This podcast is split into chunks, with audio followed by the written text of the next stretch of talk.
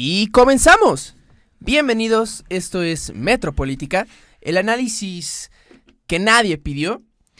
El día de hoy me encuentro con José Luis, con Daniel, para que no digan que no los presentamos, para hablar sobre los medios de comunicación, el papel que, que desempeñan hoy en día, un poquito sobre su evolución y sobre todo la importancia que tienen para comunicar no solamente lo que está pasando, sino incluso lo que varios eh, elementos o factores de poder quieren que la sociedad crea.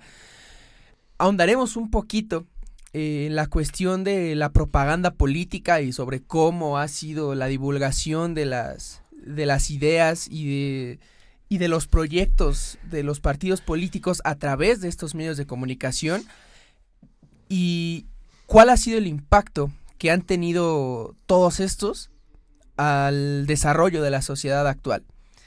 Los invitamos a quedarse con nosotros. Bienvenidos, esto es Metropolítica.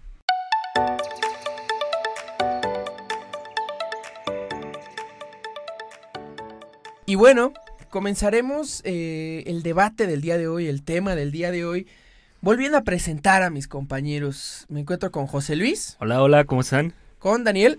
¿Qué onda? Mucho gusto. Mis locutores de cabecera. Otra vez Alejandro no se encuentra el día de hoy. ¿Qué le pasó a Alejandro hoy? Eh, por las marchas de los taxistas. No se encuentra. Hoy tocó marcha. hoy tocó marcha y hoy tocó levantarse tarde al infeliz.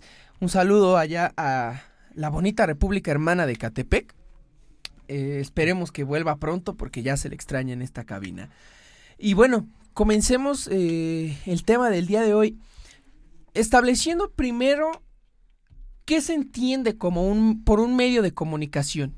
Yo creo que eh, actualmente puede se pueden entender muchas más cosas que las que se entendían hace 100 o 200 años. Eh, la acepción de un medio de comunicación creo que puede tener una extensión mucho mayor eh, en la actualidad. Y bueno, yo quiero saber primero de ti, Daniel, ¿qué es un medio de comunicación? ¿Qué se entiende y, qué se puede decir de, estos? Bueno, eh, vaya, vaya tarea, ¿no? La que es tratar de determinar qué podemos entender por medio de comunicación. Existe toda una carrera que gira en torno a ello. Saludos a los comunicólogos. Este, y verdaderamente complicada la labor de, determinar qué es y qué no es un medio de comunicación. Este, primero acotarlo en sus dos palabras que lo componen, ¿no? Un medio que puede significar básicamente todo, ¿no? Porque un, medio significa que es un punto entre uno y otro. ¿Sí me explico? Es, es un algo que sirve de camino, un algo que se convierte en.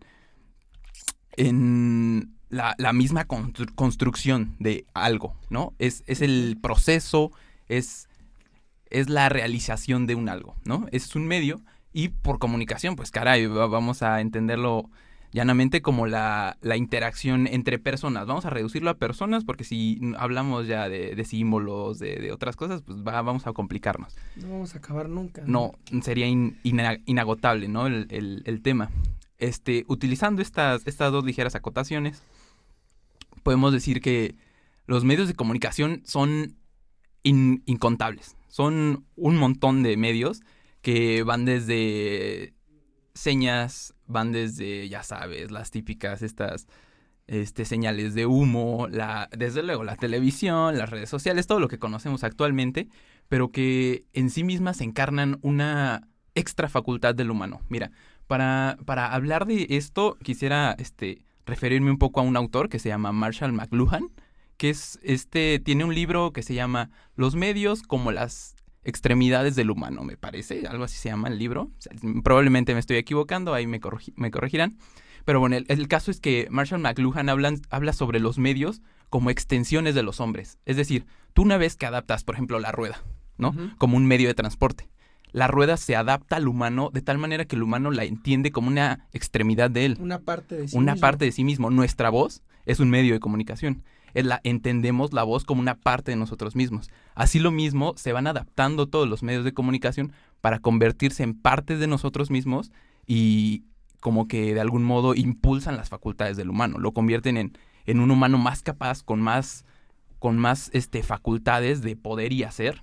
Y esos son los medios de comunicación, que tienen un contexto desde luego social, tienen este, diferentes maneras de desarrollarse, pero eso ya lo abordaremos en, en a lo largo del programa. Pero pues, como medio de comunicación, así, así la dejamos. Como una, una extensión de las personas y para lograr un fin, que es pues, la interacción, ¿no? Y la, eh, el llevar una idea de un, de un punto a otro. José Luis, ya después de esta participación de Daniel, esta, eh, ¿qué nos puedes decir sobre los medios de comunicación? Eh, ¿Qué son? ¿Para qué sirven? ¿Su importancia? Pues eh, creo que, a ver, eh, ya Daniel nos echó toda una cátedra acerca de los medios, de, no solo de comunicación, sino nos habló de otras cosas, ¿no? Que, que no entendí ni madres, pero ahí está. es que me preocupo, güey, porque este, si sí, sí entendí, amigo, sí entendí. nuestros ¿Qué sí, no, creo que sí. escuchas, ¿son podcast escuchas. Podcast escuchas, güey. ¿Qué van a decir? Sí, eh, sí creo eso. Pero bueno, vamos a dejar en que vamos a dar por sentado de que todos entendimos sus palabras y ya. Pero bueno, pues vamos a remitirnos entonces ahora en este momento a, una situación pues demasiado simple, ¿no? Medio de comunicación, eh, un receptor, un emisor. Eh, un medio y a través de eso se comunica la información, se traslada la información de un emisor a un receptor. A final de es, es como digamos, en la práctica, como se lleva a cabo eh, de una manera pues muy rápida. En, como nosotros lo conocemos como lo podemos ver o tangible, es a través de nosotros que estamos hablando. Nosotros estamos hablando aquí desde, desde un lugar específico y gracias a la bendita tecnología, en ese momento ustedes están escuchando eso a través de esta plataforma. Eh, no voy a decir títulos para no regarla, para que no... no nos vayan a este a cobrar regalías y todo eso. No, para nada. Pero este, bueno, nos están escuchando a través de Spotify y ese digamos es el medio, ustedes son los receptores, nosotros somos los emisores. Y a partir de esta pues simple lógica que es como regularmente se enseña así lo primeritito que te hablan de comunicación, pues es eso. Eh, pues ya quisiera empezar a focalizar un poquito más para dónde va todo, todo esto de lo que vamos a hablar el día de hoy. Y es que no es cualquier medio el que nos interesa, sino más bien por todos los medios se puede transmitir información, pero hay medios que impactan mucho más que otros medios. ¿A qué voy?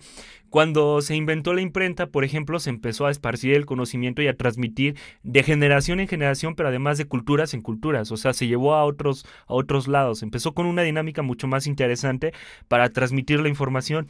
Entonces, que ya existía, pero antes se quedaba muy eh, arraigada era mucho en la cultura en, la que se, desarrollaba, ¿no? pero pero por ejemplo ya con la con la este, escritura se empieza a llevar a muchos lados la información Ahora empieza eh, todo este desarrollo tecnológico que yo lo estoy resumiendo en dos, tres segundos, pero es una historia de años y años y años y empezamos ya a encontrar diferentes desarrollos tecnológicos que empiezan a hacer más fácil la vida del hombre, ¿no? Y ya empezamos a, expresar números, expresamos eh, más información que, que interesa a todos los demás. Toda la ciencia no se entendería si no se comunica y si no se traspasa, ¿no? Si no se comunica de una manera. Ese es el fin de la ciencia, ¿no? Y en la actualidad, entonces, tenemos que, que ahora no solo se transmite la ciencia, evidentemente, ¿no? Ya llegaremos. O sea, no solo se transmite eso, pero ahora es importante empezar a, hacer notar que por todos los medios recibimos información. La pregunta que dejaría como abierta para el momento en el que tengamos que responderla sería qué tipo de información estamos recibiendo y cómo esto va a moldear nuestra realidad y cómo va a moldear la realidad del país, ¿no? O sea, cuál va a ser el camino que va a tomar a partir de la información que está llegando, eh, nuestra cultura, nuestra economía, nuestra política y cómo eso impacta, digamos, eh, en todo lo que está sucediendo actualmente. Y creo que es algo bastante interesante porque pues ahí tenemos este, muchos ejemplos, ¿no? Por ejemplo, nada más muy rápido para dejar como el contexto. Imagínate Andrea Legarreta hablando del dólar y, la diferencia y que China y que no sé qué. O sea, todo un economista. Todo un economista. Pero ahí la dejo nada más como a modo de, contextualizar de qué vamos a hablar en este momento, ¿no? Muy bien. José Luis planteó lo, yo creo que la piedra angular de esta conversación, que son, eh, o que ha sido el desarrollo de la tecnología. Em, antes, como ya lo dijo con la imprenta, lo que se publicaba los libros que se publicaban eran realmente pocos porque pues, la imprenta era primitiva y, no había eh, la capacidad de, de, realizar impresiones grandes de, de, muchos volúmenes o de muchos ejemplares de muchos libros. Conforme fue avanzando la tecnología, se fue eh, ampliando el catálogo para que se publicara ya cualquier cosa. Y, y, de ahí de la imprenta pasamos a todos los medios, ¿no? Después con la, con la televisión, bueno, con la radio, con la televisión, ahora con el internet. Mientras más se amplían las posibilidades de poder comunicarnos, se amplía el catálogo y también se amplía la cantidad de información que recibimos. Daniel, ¿esto es positivo o es negativo? Mira, es eh, ambivalente, ¿no? Desde luego que tiene las dos características. Mm, recalcar lo que dices en el sentido de que sí, mientras más este micrófonos se hablan, para utilizar la analogía del micrófono, más voces se escuchan. Esto, desde luego que para cualquier democracia es totalmente favorable. Y lo estamos viendo, ¿no? Vean la clase de idiotas que les está hablando Exactamente. ahorita. Sin embargo, sí, justo Hola, mamá. Es, es, interesante porque, sin embargo, es ensordecedor. De, cuando escuchas demasiadas voces, lo único que se escucha es bullicio. Ruido. Bullicio, exactamente. Entonces, es lo mismo, o sea, la misma analogía funciona en términos de información en general. Cuando te encuentras con una biblioteca retacada de libros, es difícil saber a cuál dirigirte. Sin, em sin embargo, si entras a una con, no sé, 10 ejemplares, pues desde luego que vas a empezar a lo mejor por el primero o el que te interese más de los 10. A lo que me refiero es que la información a destajo, la información en cantidades industriales, siempre termina por ser obsoleta. ¿Sí me explico? Claro. Re recuerdo un, una frase de un libro que se llama La insoportable levedad del ser, siendo ya más este más filósofo, romántico. Tú lo eres siempre, obsoleto, amigo. obsoleto, Kundera, diría yo. Sí, de Kundera. Este, en donde dice el, que las universidades eran inútiles porque todas las personas se planteaban plantear se planteaban plantear, ¿no? Se, ya empezamos, día, ya bravo. empezamos. Perdone, perdone. Se plantean realizar una tesis sobre algún tema. O sea, dicen, mientras más personas tenemos profesionales, más temas se tienen que realizar. Por lo tanto, más libros hay en las bibliotecas y cada vez hay menos persona que los lee porque los temas son totalmente banales, inservibles. Entonces, muchas veces eso pasa en, en la sociedad.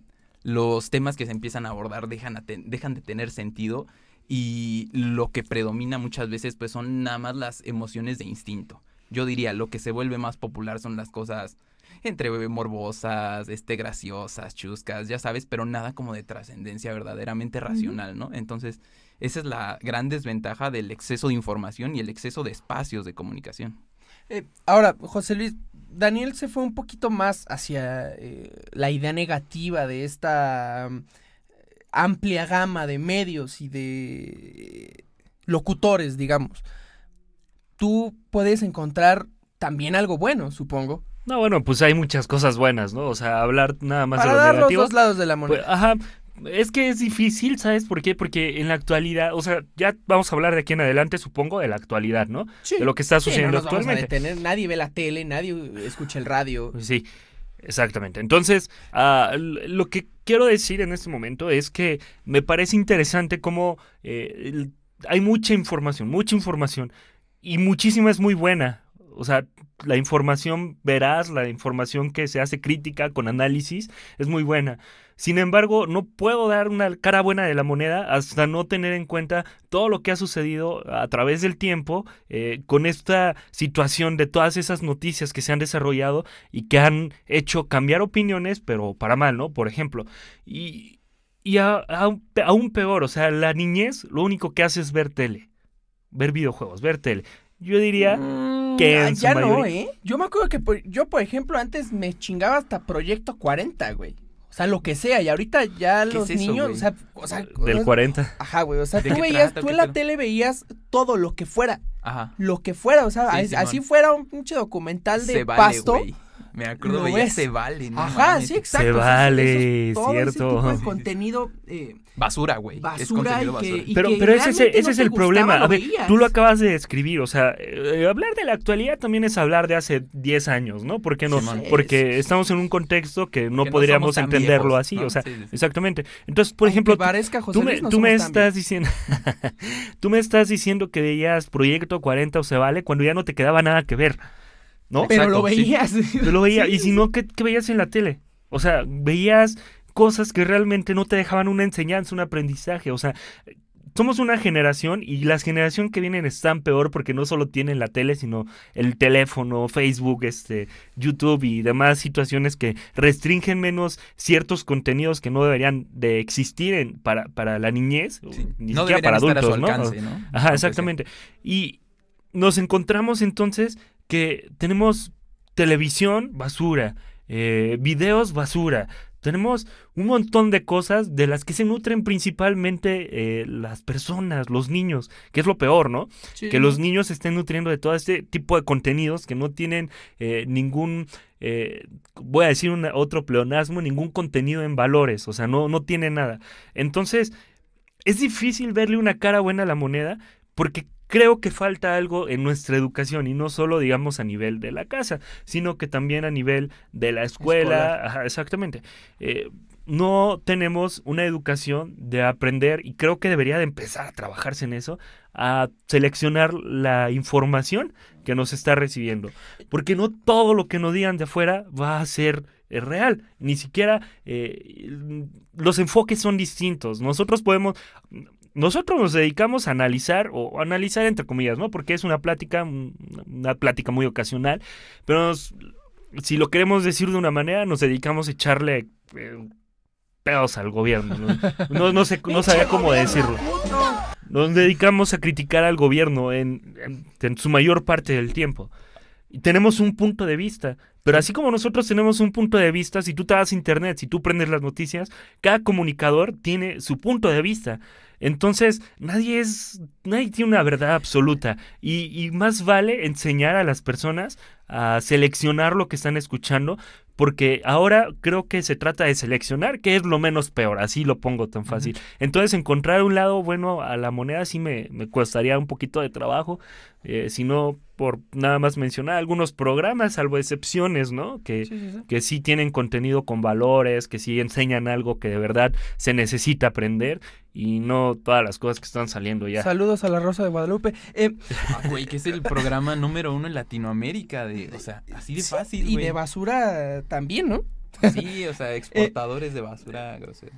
Ajá. Eso es México. Acabas de describir a México, exportadores. Y de el aguacates, primer- ¿no? ah. Eh, José Luis, tú, tú y yo habíamos tenido hace tiempo una plática eh, donde comentabas que estabas a favor de que hubiera cierta censura en la televisión, ¿no? Que se pudieran escoger Sí, eh, sí. eh, alguno- algunos programas. A mí me gustaría abordar este, es- un poquito este tema en el siguiente segmento. Ahorita vamos a ir a la primera pausa y eh, también para abordar un poquito sobre, un- bueno, un poquito más sobre las noticias que recibimos. El- todo esto de las fake news, cómo discriminar la, la información entre comillas verdadera y la información entre comillas falsa. Todo esto lo veremos en el, en el siguiente segmento. Regresamos.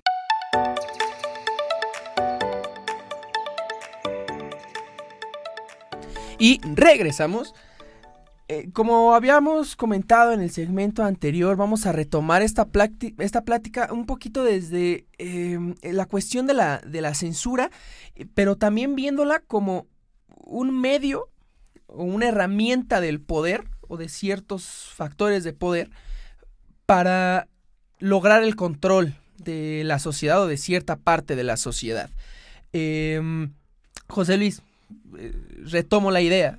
Tú eras o tú eres partidario de que se pueda o puede existir un tipo de censura en, en la televisión, en, en- el cine, en, el- en cualquier medio de comunicación de contenido, como le llamamos, basura, ¿no? Para que eh, cierto tipo de contenido no llegue, eh, sobre todo a las, a las generaciones más jóvenes, y evitar el, eh, digamos que estas generaciones llenen su cabecita de, de- de contenido basura. Sin embargo, y aquí es donde te pongo el, cuestionamiento, ¿quién elige qué es el contenido basura? Porque, por ejemplo, digo, yo creo que muchos pueden decir que este programa puede ser contenido basura y nos pueden censurar, ¿no? Entonces, ¿quién decide qué es lo basura y qué no es lo basura? Bueno, para empezar, pues respondiendo concretamente, el Instituto Nacional Electoral tiene un órgano que está supervisando eh, bajo ciertos parámetros.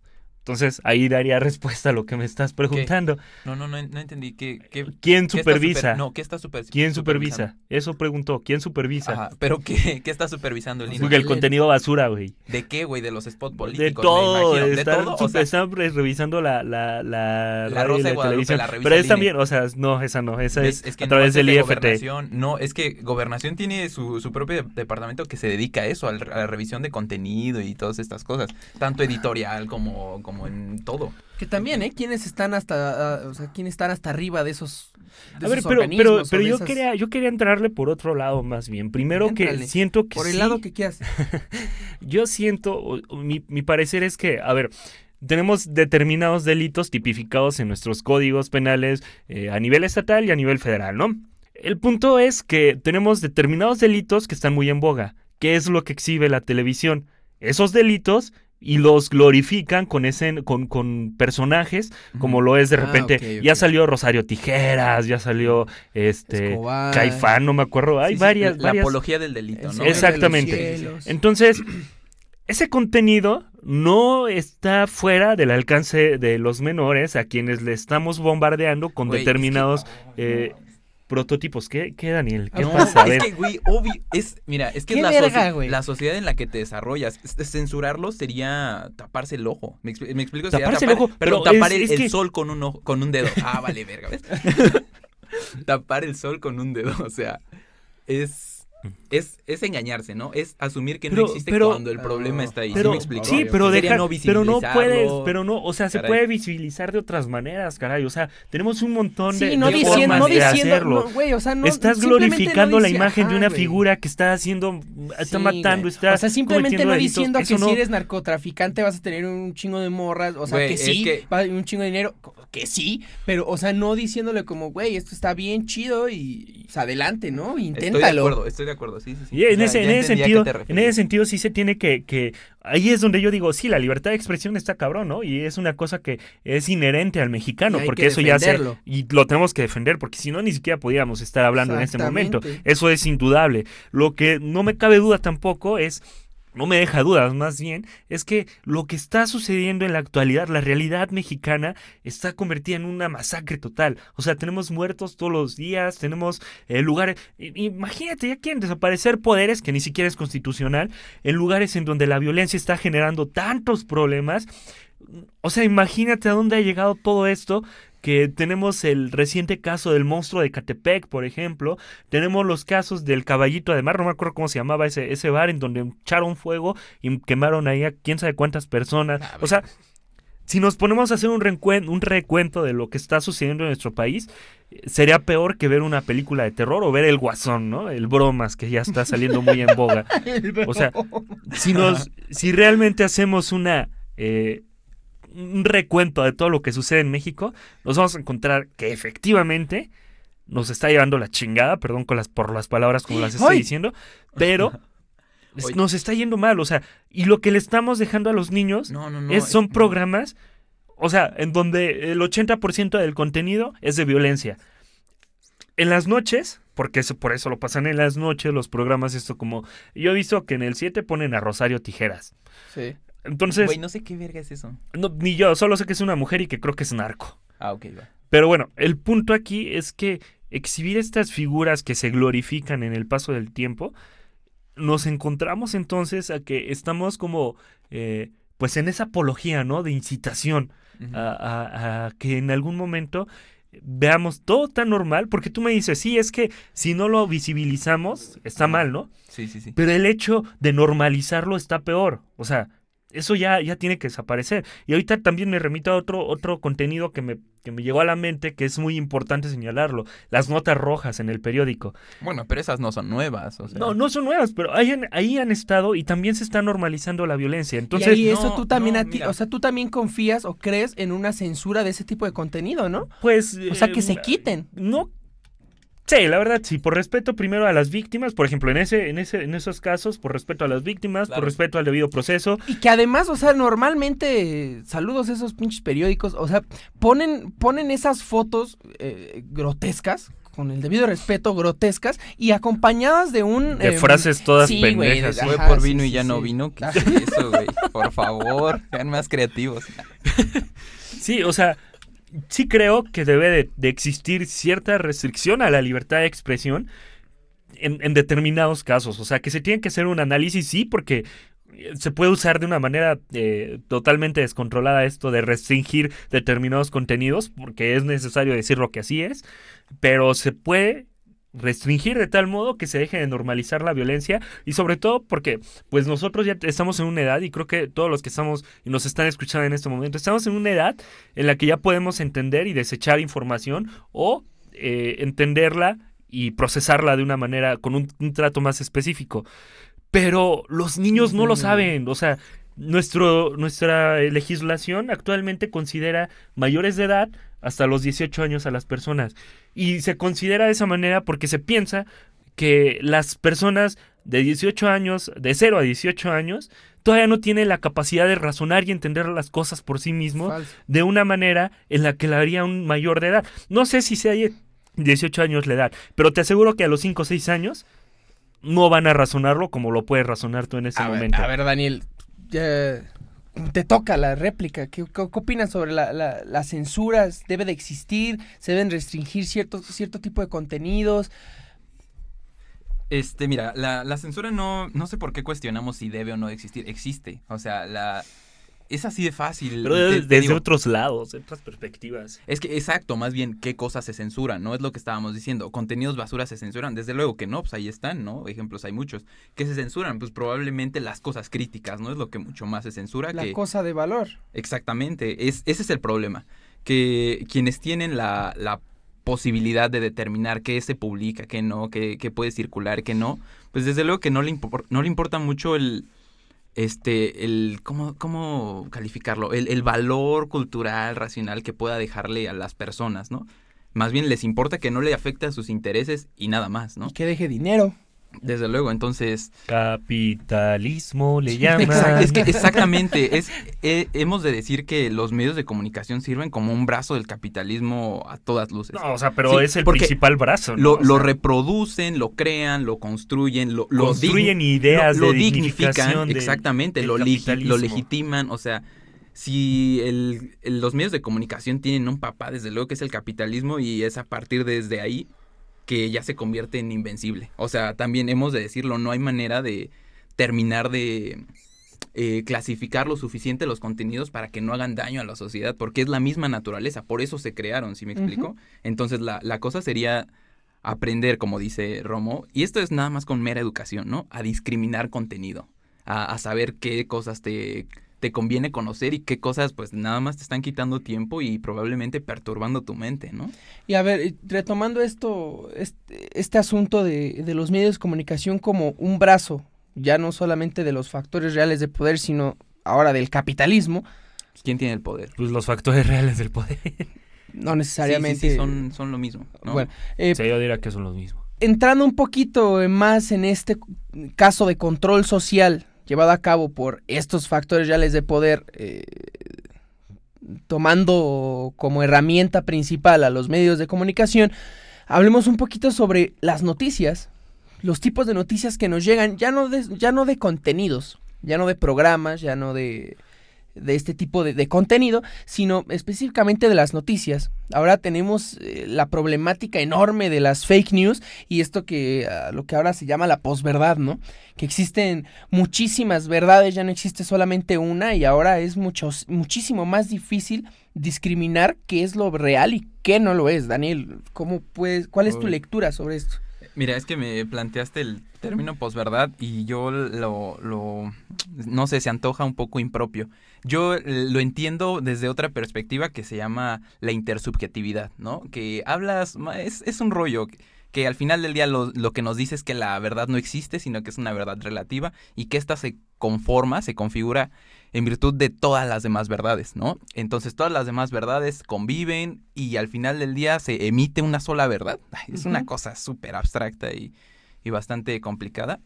Este, este Habermas es el que la aborda. Les pedimos a nuestros escuchas que usen la imaginación a partir de este momento, porque sí, Daniel se va a poner bastante, bastante loco, Abstracto. chavo, ¿no? Bueno, no, ya, ya, ya termino. Este. Y por lo tanto no hay, no hay manera de determinar qué, qué información es válida y qué no. O sea, toda esta idea de racionalidad que nos dejaron los buenos pensadores clásicos, pues deja de existir, ¿me explico? Y entonces es Claro. tan válido este emitir un programa donde justo hay delitos, hay exhortaciones a la violencia y es tan valioso, vale tanto la pena como el nuestro programa, ¿sí me explico? Es ese es el gran problema, ¿no? De nuestra posverdad. Ahora refiriéndome a las fake news, pues caray, hay unas bien obvias, ¿no? O sea, yo lo diría para los que se meten a estos clickbaits donde nada más encontramos pues información morbosa o totalmente Esta mujer se quitó su playera y mira lo que sucedió. Sí, o sea, es Que es un poquito lo que hace el periódico La Razón, o sea, yo no entiendo la, la verdad, o sea, aquí cómo es la cosa, a ver si no nos O SDP Noticias también, güey. No, pero por ejemplo, a mí me, me cae bien, por ejemplo, el, el, este, hablando de periódicos un poquito de- en esta línea, este, me da mucha risa porque de repente ves noticias que dices, güey, estas noticias están súper pagadas, o sea, salen un montón de Omar Fayad y de, del Mazo, güey, pero te lo juro, Simón. cabrón, o sea, sí, un ratito la página de La Razón y vas a encontrarte que la mitad de las noticias son de El Mazo o Fayad. Pero a ver, vamos, vamos a, vamos a ir a, a- a la segunda y última pausa y vamos a regresar con el tema No, de los medios de comunicación a favor de la política. Espera, espera, espera, antes que nada yo solo quería que eh, comentar algo. Gracias, ahora vamos a empezar un nuevo programa. Pero bueno, eh, nada más rápidamente, yo creo que eso del contenido de los programas sí es bien importante, bien, bien importante. Porque vamos, por ejemplo, a esta parte que me parece absolutamente eh, que se tiene que resaltar, porque eh, encontramos programas como se vendían antiguamente, como lo es el Teletón, que es un ejemplo perfecto de cómo se juega con la humanidad. Saludos, le Galilea trata- Montijo. Se le trata a, la- a las personas. Como si fueran un objeto del comercio, como si fueran eh, eh, para recaudar dinero, ¿no? O sea, nada Para más. recaudar dinero y para que Televisa no pague impuestos. O sea, de lo más bajo de lo bajo esa madre. Pues ahorita ya se está legislando a favor de eso, de que se quiten las, este... Las exenciones de impuestos. Exactamente. Qué bueno. bueno, este, muy rápidamente entonces, la distinción que quería hacer es que también existe una realidad que está muy cabrona allá afuera al respecto de cómo se vende la información y cómo se le ha deshumanizado a las personas. No es pleonasmo, es la verdad. Se le está quitando ese ser de, de- de ser humano a los seres humanos. O sea, se le está volviendo una, una no este, Güey, ¿y estabas diciendo que conmigo tienen que usar su imaginación? Pero no, sigue, sigue, sigue, sigue, ya, perdón. me van a hacer llorar aquí, carajo. No, discúlpame. Pero la, la idea entonces es que se están utilizando a las personas como un objeto del comercio para recaudar distintos fines. Y creo que eso es importante. Por eso es tan grande que en este momento la Rosa de Guadalupe sea de los primeros o tenga de los primeros ratings a nivel Latinoamérica. Por eso es importante que Teletón esté recaudando quién sabe cuántos miles y miles de pesos, de millones de Ajá. pesos cada año. Por eso es importante señalar que las noticias con Joaquín López Dóriga, con Carlos Loret, este, no, no sé sus nombres Do- de dos todos estos, de de esta estos 4T. señores. Como No, sea, para como muchos, sea, como no sea. sé, no sé. Pero ve la calidad de las noticias. Las noticias, lo que están haciendo actualmente ya es. Es que para ti si no es Aristegui no es nadie. es que no, yo igual el dinero, el que se gastaba en, en publicidad oficial pues estaba Es grosero. que el sí, tiempo que la ahorita o sea, se sigue gastando. Que Eh, ahorita lo vamos a ver. eh, precisamente a eso vemos, quería vemos. llegar. Vamos a ir ahora sí a la pausa y vamos a regresar con el tema de los medios de comunicación a favor de la política. No solamente en cuanto a propaganda, sino un poquito esto que mencionas, el, el pago de, por parte del gobierno a medios de comunicación para que hablen bonito de ellos. ¿Les parece? No. Este es mi pinche programa. Regresamos. Hasta luego.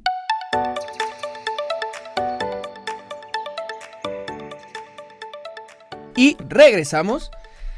A ver, vamos a ponerlo en contexto. Como ya lo habíamos comentado antes de la pausa, vamos a retomar el tema de los medios de comunicación, pero ahora sí aterrizándolo en, el mero mole de este programa, ¿no? La política. Se conoce, es muy bien sabido, como ya lo comentaron los dos, que lo- los gobiernos se ocupan estos medios de comunicación, cualquiera, cualesquiera, para dar a conocer sus políticas, sus proyectos, lo que entre comillas han hecho bien, obviamente. Y esto es cosa de siempre, ¿eh? Y, ha estado siempre y ahorita lo siguen haciendo para que, empezando por ahí, ¿no? Que, que ningún gobierno ha estado exento y tampoco este. Vamos a empezar primero por la parte más, eh, más tranquila, digamos. La, la expresión de las campañas políticas. ¿Quién no recuerda o quién olvida este, este bonito spot del PRI utilizando la canción de Happy de Pharrell eh, Era de en, en-. Veracruz? Este, horrible. En el distrito 17 Para diputado Antonio Tarek ocupando la del taxi, ¿no? Cosas horribles. Entonces, así ha ido en detrimento el uso de los, de los medios de comunicación para hacer este tipo de barbaridades. Em, José Luis, ¿qué opinas sobre, sobre el, uso de los medios de comunicación para el, el- el, eh, expandir las campañas políticas? Pues primero que nada, eh, vuelvo a esto de los factores reales del poder, eh, realmente son utilizados. Voy, voy a utilizar la política como un factor real del poder. Creo que no me equivoco mucho al decir que lo es, pero bueno, en este momento para fin didáctico diré que es eso, ¿no? Un factor real del poder. Y así como las empresas manipulan la mente de los que están recibiendo la información para que compren sus productos, la política hace una, un- una estrategia similar. Vende a través de los es- spot publicitarios, pero no solo eso, vende a través de las acciones que se llevan día a día con la política. Vende tanto con la ley de- de renumeraciones como con la ley ah, que se aprobó el Partido Verde, según, para aumentar la cadena eh, perpetua, ¿no? O sea, vende a través de muchas cosas, no solo con los spot políticos que salen cada, cada, cada temporada de campañas electorales. No sucede así. Entonces, vemos que nos están vendiendo una realidad que tal vez no es la realidad eh, real. O sea, es que esto, esto de las realidades igual está muy interesante, ¿no? Pero ven- nos venden determinadas acciones que van a favorecer a uno o a otro. Y Y, todas las venden a su modo, ¿no? O sea, Sí, todo sí. es una, una vendimia realmente de realidades. Perdón, ibas por a- ejemplo, en las campañas políticas, ¿cuántos spots de radio, televisión, en lo que sea, nos presentan realmente los proyectos? O sea, realmente lo que hacen los partidos políticos para, eh, utilizando los medios de comunicación es denostar a su rival o, o echarse flores con, con O lo gente mismo, ¿no? pobre o con su familia Vender a, cosas así. vender a las personas como un producto que se ha sido beneficiado a través de Y determinadas no solamente a ellos políticas. mismos como políticos, porque los políticos están para venderse, ¿no? Sí, sí, Pero, bueno, sino que Qué venden... de democracia, güey. ¿Eh? O sea, qué horror de democracia decir que los políticos están para venderse. Se supone encarnan, ¿no? La voluntad del pueblo sería lo. Sí, idóneo, sí, sí, ¿no? pero bueno, ahorita, ahorita Ah, bueno, nuestros pero eso no políticos funciona son, aquí, o sea, eso- nuestros políticos son aquí. comerciantes de su propia figura, Ajá. sí, son sí, vendedores de su propia figura y no solamente de su propia figura, sino de la gente pobre, de los más necesitados, de los discapacitados, de minorías en general. Bueno, la pobreza no es Y- una y el minoría, discurso, ojalá lo y fuera, el pero- discurso de cada de cada campaña política, ¿no? O sea, este vamos a sacar de la pobreza a México, vamos a hacer esto, vamos a hacer lo otro y nunca nos hablan con objetividad, con la realidad. O sea, cochinos, marranos. Pero, pero la cosa es igual eso, ¿no? Que nosotros debemos estar conscientes de eso y empezar a cambiar un poquito el paradigma. Realmente, o sea, si tú te comías la idea de que nos iban a cambiar de la noche a la mañana, o, o sea, perdóname, pero estabas equivocado, ¿no? te hablan, O sea, Daniel. Es que eso dijo, güey. y es que están convincentes ese No, señor. pero, pero la cosa es que nos encontramos entonces ante un- ante un panorama en el que realmente las cosas, entre el político que entre, no va a cambiar. O sea, si cambia, lo veremos en largo plazo. Y si sigue con esa eh, paradigma en el que se venían manejando los antiguos gobiernos, pues seguramente nada va a cambiar. Sin embargo, creo que es inherente a la función de, la comunicación política el hecho de prometer, que solamente va a cambiar en el momento en el que nosotros mismos, como, como compradores de esa mercancía, empecemos a, a- a pensar con más, con más objetividad. Iba a decir subjetividad, no, era todo lo contrario. Entonces, este, es impresionante lo que están generando todas estas cosas. Y ahora te digo, no solamente con eso funciona. Hoy, hoy estaba tomando una clase de materia penal y este, nos decía un, un profesor, es que el hecho de que alguien salga un político y diga, este güey está loco, alguien que están juzgando en ese momento, se vuelve inimputable. O sea, ya no lo puedes acusar, ya, ya le quitas ese elemento que se llama culpabilidad, que configura toda esta, eh, eh, la teoría del delito. Entonces, el hecho de que un político salga y diga eso, repercute en el debido proceso penal, claro. que, que debería de llevar eh, el determinado caso, ¿no? Entonces nos encontramos ante una cuestión en la que no solamente se toman acciones o no solamente hay propaganda a través de spots publicitarios, sino que también tenemos determinadas acciones políticas que se las han jugado bien cabrón para eh, configurar un escenario que sea a favor o en contra de uno. Y eso mismo ha sucedido. O sea, acabamos de ver la destitución de este ministro de la Corte que, ha, realmente benefició muchísimo al caso, por ejemplo, de investigación a, a Peña Nieto. ¿Y qué se está diciendo de eso, no? O sea, ¿cuál es, eh, qué es lo que se dice de eso? Entonces, te digo, no solamente los spots publicitado- publicitarios, perdón, sino que también otro tipo de propaganda que se genera a través de las acciones políticas y que me parece es un campo bastante, bastante, bastante grande. Daniel, Dime. ahora vayamos por otro, otro ramo de esta eh, de este tema entre medios de comunicación y, y política. El pago de los gobiernos, de administraciones, a periodistas, a comunicadores. Ahorita se está viendo mucho con estos youtubers de izquierda. Eh, saludos al chapucero. eh, donde son, Saludos, es- Chumel. es ah, exactamente, es simplemente Y de propaganda de un de una idea de un partido político, en este caso, hablando del chapucero, en donde, o sea, ya ahorita la comunicación, la, lo- sí, la información oficial, a veces la llevan a cabo los gobiernos mediante estas personas, ¿no? Es que miras, el, sabemos que la población en México está conformada prácticamente por jóvenes, ¿no? Es, es lo que más hay en México, jóvenes. Por lo tanto, eh, retomando la teoría de la comunicación, muchos dicen que el- en el formato está el mensaje, en la Sí, forma está el mensaje. sí. Es decir, si tú te acercas a la población, que en este momento la más este, abundante es la juventud, por su propio medio, que ¿cuáles son los medios de la juventud? Desde lo que redes sociales, YouTube, este, Facebook, Twitter, eh, todos Twitter. estos como, como quieras, brother. Este, es una, es una manera más sencilla de, de captar información. ¿Sí me explico? Es, es como un poquito hasta de entre empatía, desde luego manipulación, para, para hacer empatar las ideas. Como si, como si te las dijera, pues ya sabes, un amigo, ¿no? Como si Chumel, que es... Saludos. Bebé. Pues, Desde luego es un influencer, ¿no? De ya de varios años atrás. Este, si este compa habla de tal o cual partido político en tal o cual postura, desde luego que lo que genera es repercusión de eco. ¿Sí me explico? O sea, lo único que, generan este tipo de personas es criterios que solo van a ser reproducidos en la sociedad. Eso está mal, es peligroso, claro, porque se deja de criticar, ¿no? El contenido. Es lo que hemos estado diciendo todo el tiempo. Este, la captación de información y repetición de la misma sin algún filtro de análisis es simplemente peligrosa, ¿no? Claro. Decía un maestro, tengo un maestro que me dio este régimen de la producción, no, no me acuerdo qué materia me dio.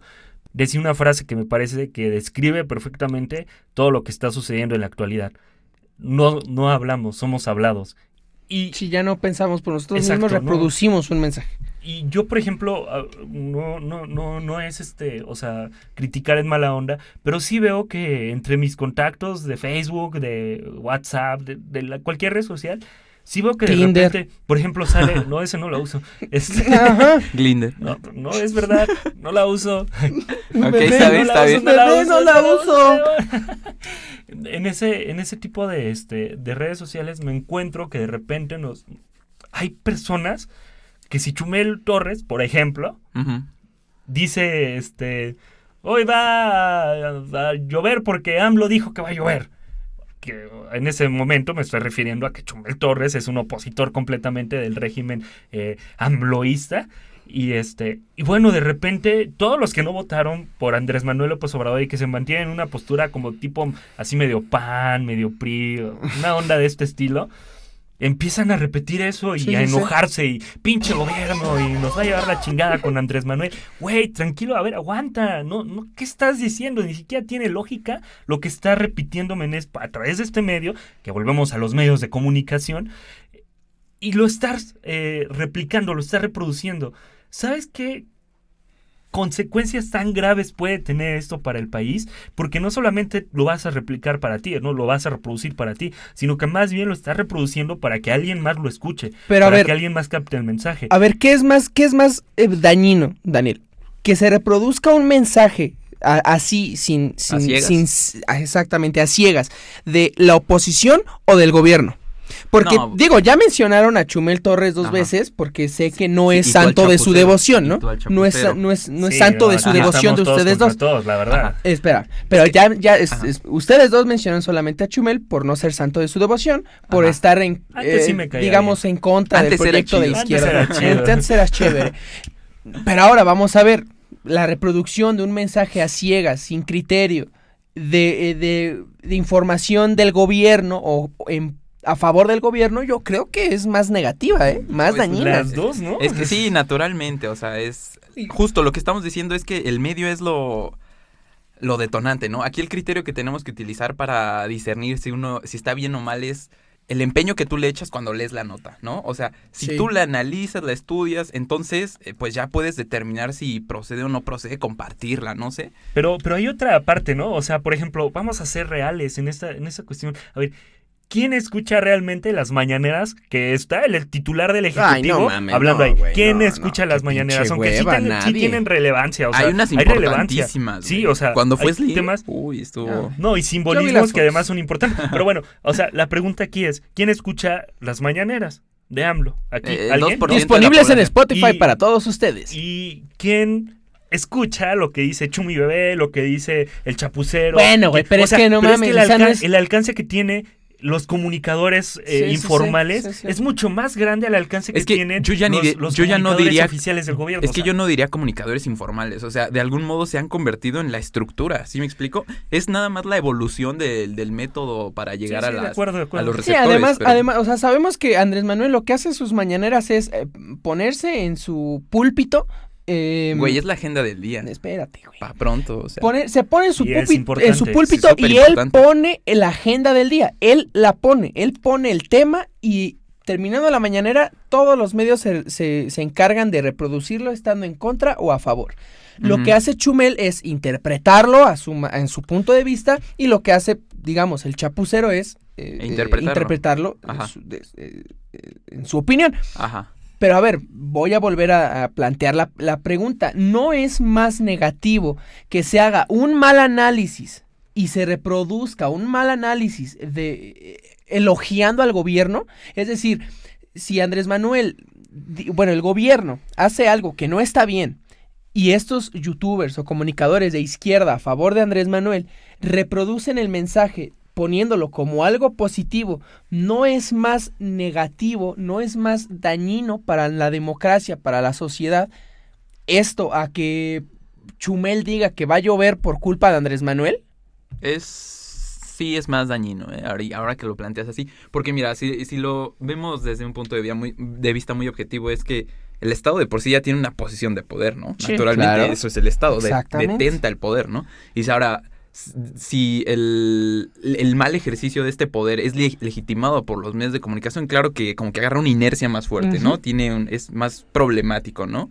A que Pero si se opone una fuerza, pues toda pendeja. eh, Exactamente, argumentando exactamente, estupideces, ¿no? exactamente. No es lo Yo mismo. creo lo mismo. O sea, tú puedes está llamar, cabrón, porque, ustedes o sea, pueden llamar a Chumel como un imbécil y No, está pero bien, espera, ok. pero, pero O sea, vamos- Pero vamos si es una fuerza opositora, pues no hace ningún daño. Pero, pero independientemente de Chumel, porque no es el único comunicador. No, de- no, no, no, de no, para nada, no. Y por Callo ejemplo, de hacha, una, una- Ah, ese güey sí está Sí, pendejo. Sí, no, o sea, perdón de la palabra, pero pues sí, saludos, Cayo. Este, Huevos. ahora, otra cosa, ¿no? O sea, lo, en las comunidades, bueno, me voy a, a los núcleos más pequeños de la población, ¿no? Las comunidades que están, pues digamos, en los pueblitos, eh, llamémosles algunas comunidades indígenas, por ejemplo Ajá. en donde todavía no llegan las redes sociales, pero que gobiernos anteriores se propusieron que llegara a la televisión hasta esos lugares a través de campañas de, bueno, De vamos regalar a dar- de regalar televisiones, por ejemplo, a ver. Donde no hay luz. donde sí, no, o sea, porque hay que decirlo, es la verdad, o sea, hay lugares Sí, en güey. donde ni siquiera tienen un techo de, de este de De cemento, ¿cómo firme. se llama? De se me fue el nombre de losa Ajá. y tienen láminas de, Sí, sí, sí. o sea, está mal, ¿no? Los lugares donde donde hay pobreza, pero hay tele, o sea, sí. ese es, ese es el punto. Entonces, aún en, en esos lugares, lo principal que llega son las noticias que da, por ejemplo, no sé si siga López Dóriga al aire, No, güey. ¿no? Ya los, ya los Ya no, ¿Quién entró en su lugar? Este- ¿Quién sabe, no güey? sé, güey. Ya nadie ve tele, ya nadie ve el 2, güey. No. Pero, sé, pero es que a ese punto voy. Antes, lo que decía el 2 era la verdad absoluta ¿Por y qué? era, ¿Por qué? era todo. ¿De quién era la Sí, sí, concesión? sí, o sea, Sí, exacto. Pero, Claro, pero, o sea. pero vuelvo a un punto. Por ejemplo, en esas comunidades en donde todavía no se gozan de esos eh, eh, de ese análisis que te da la sobreinformación, que podríamos decirlo de esa manera, sí, sí. porque al final de cuentas, o sea, aquí está la cara buena de la moneda, ¿no? Ya Ah, te tardaste en me tardé mucho. Solo 40 minutos tarde. 40 minutos tarde, pero aquí está. Que, que no solo se tiene el criterio que te da una sola fuente de información, sino que te da muchas fuentes de información que... Una segunda sea- opinión, digamos. Sí, pues puede ser, ¿no? Segunda, tercera, cuarta, Sí. vigésimo O sea, el problema es séptima, cuando güey. ya recibimos cualquier información. O sea, también eso es una, un arma de doble filo. Pero a esas comunidades que les llega esta información, bueno, pues lo que se decía en Televisa era lo que se ordenaba. O sea, y tenía más peso la voz de un comunicador social eh, que la voz de, de un, de un este de un presidente, de un presidente municipal. Entonces, eh, en ese contexto me parece más peligroso que el comunicador social esté manipulando la información a su parecer, porque si te das cuenta, si la información se manipula, puede cambiar gobiernos, así te la pongo de fácil. O sea, y, y está mal que el gobierno cambie o que el Estado cambie la información y diga información errada. Sí, pero ¿qué crees? Que le estás dando más alimento a esas voces críticas que te están diciendo, güey, o sea, esto que me está diciendo, y ahí tenemos ejemplos, ¿no? El Sabueso, esta página de Animal Político, por Mm, ejemplo. sí. Salud, es, es- sí, para Ese sí que es veas. periodismo, o sea, huevo. me, me parece más periodismo Claro. que lo demás. Que, que te, te dicen, lo que te está diciendo el gobierno no es falso y le estás cagando a Andrés Manuel al decirme tal cosa porque no es así. O sea, la realidad es otra, los datos que me estás diciendo es otro. Entonces encontramos como, como en un sistema federal, ¿no? Encontramos nuestros pesos y contrapesos y, y vemos que, que es pues la prensa contra el gobierno. Ahora, esa pregunta que tú dices es bastante, bastante difícil de responder, porque las dos tienen un impacto bien, bien, bien cabrón, o sea, de plano. Vamos, vamos a, terminar el programa de hoy con una... Voy a poner una, una síntesis eh, sobre la mesa. Recibimos cantidades industriales de información por todos lados. Por todos lados. No solamente tenemos ya los medios digitales, sino los, los tradicionales, la tele, el radio, el periódico. Y nosotros tenemos la obligación de discriminar qué información nos sirve, qué información no nos sirve y cuál es la, la que nosotros consideramos real. Eh, abarcando un poquito también el tema sobre la censura, también creo que ahí tendría que estar todo el caso, ¿no? Eh, saber, saber discriminar el contenido basura y del que nos funciona. Entonces tal vez no debería haber censura porque, lo repito, nosotros tal vez podríamos hacer contenido basura y, pues, nos quitaría, ¿no? Entonces, yo creo que la, lo principal en este tema es la creación de un criterio, ¿no? La creación de un criterio suficiente como para discriminar correctamente la información y decir, esto está bien, esto no me sirve, esto no me sirve porque no es real, y sin llegar a la censura. Daniel, un último comentario. No, pues totalmente de acuerdo contigo. La, la idea de todo el programa, es, bueno, la que yo sostuve todo el tiempo es, este, ¿La que tú sostuviste todo el tiempo? Todo el tiempo. Todo el tiempo. este, la idea, reitero, este, básicamente es esa, ¿no? El, si el ser humano, nosotros, la población en general, tiene la capacidad de discriminar contenido, eventualmente va a crear el propio y las discusiones políticas de la materia que quieras, en realidad, van a subir de nivel, ¿no? La, las quejas, las, las peticiones, todas estas van a tener más sentido. Por ejemplo, pedir que desaparezcan las plataformas este, digitales que se dedican al transporte de personas, dígase Uber, Didi, lo que sea, eh, que viene a ser totalmente anacrónico y sin sentido.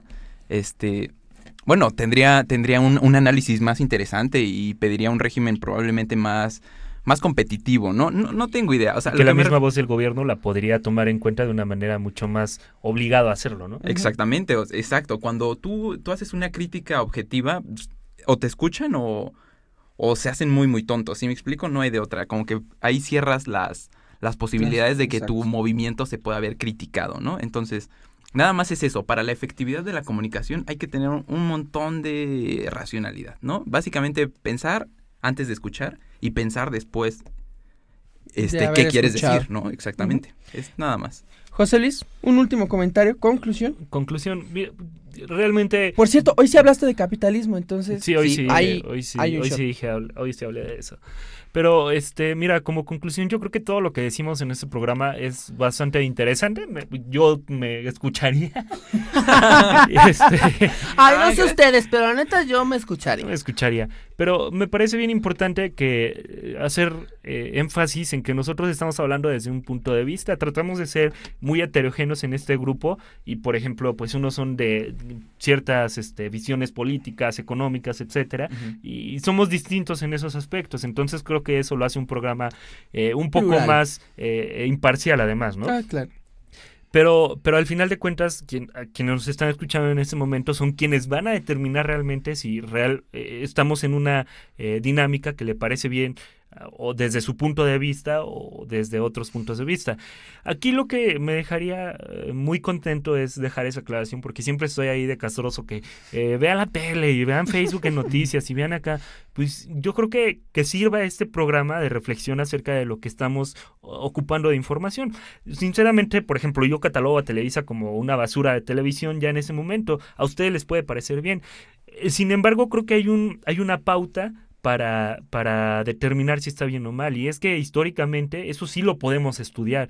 Y a partir de eso empezar a determinar qué es lo que estamos viendo y qué es lo que no.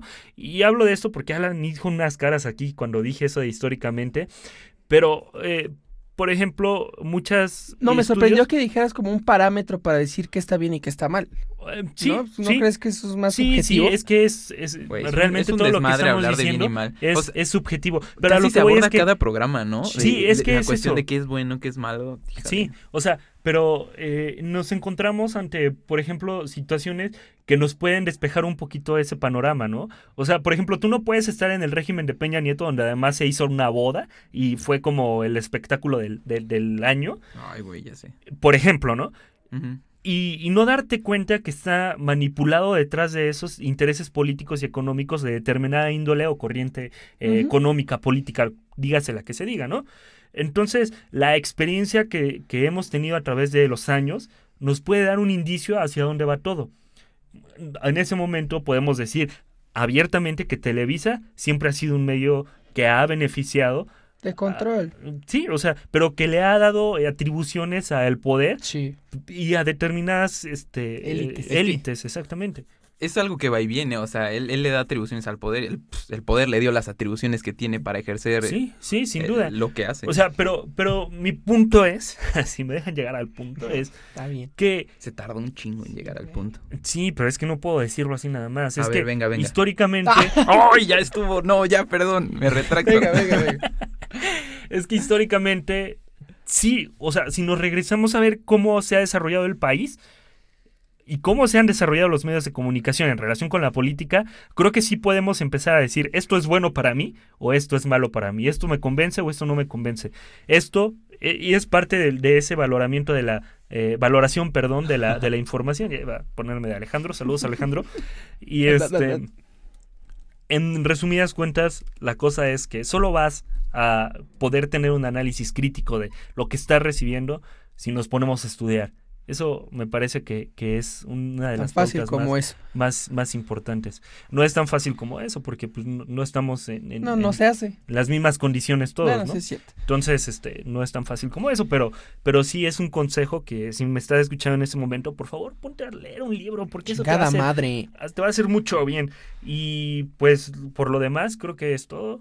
Es todo lo que Aquí, quería decir. aquí hemos demostrado una vez más la capacidad de Metropolítica para hacer de un tema que consideramos pequeño, un No. tema que consideramos que podíamos abordar en nos 30, falta. 35 minutos, ya este pues no fue así. Eh, José Luis, muchas gracias. Muchas gracias, Alan. Daniel, muchas gracias. Con gusto. Muchas gracias a quienes nos están escuchando, igual que nos hacen el maravilloso favor de escucharnos. Gracias a, a todo su apoyo, gracias a todos los que nos escuchan, los que nos están viendo y bueno, nos seguiremos escuchando. Muchas gracias. Esto fue Metropolítica. Hasta la próxima. Adiós. Bye. Adiós, gracias. De nada. Adiós, gracias. Música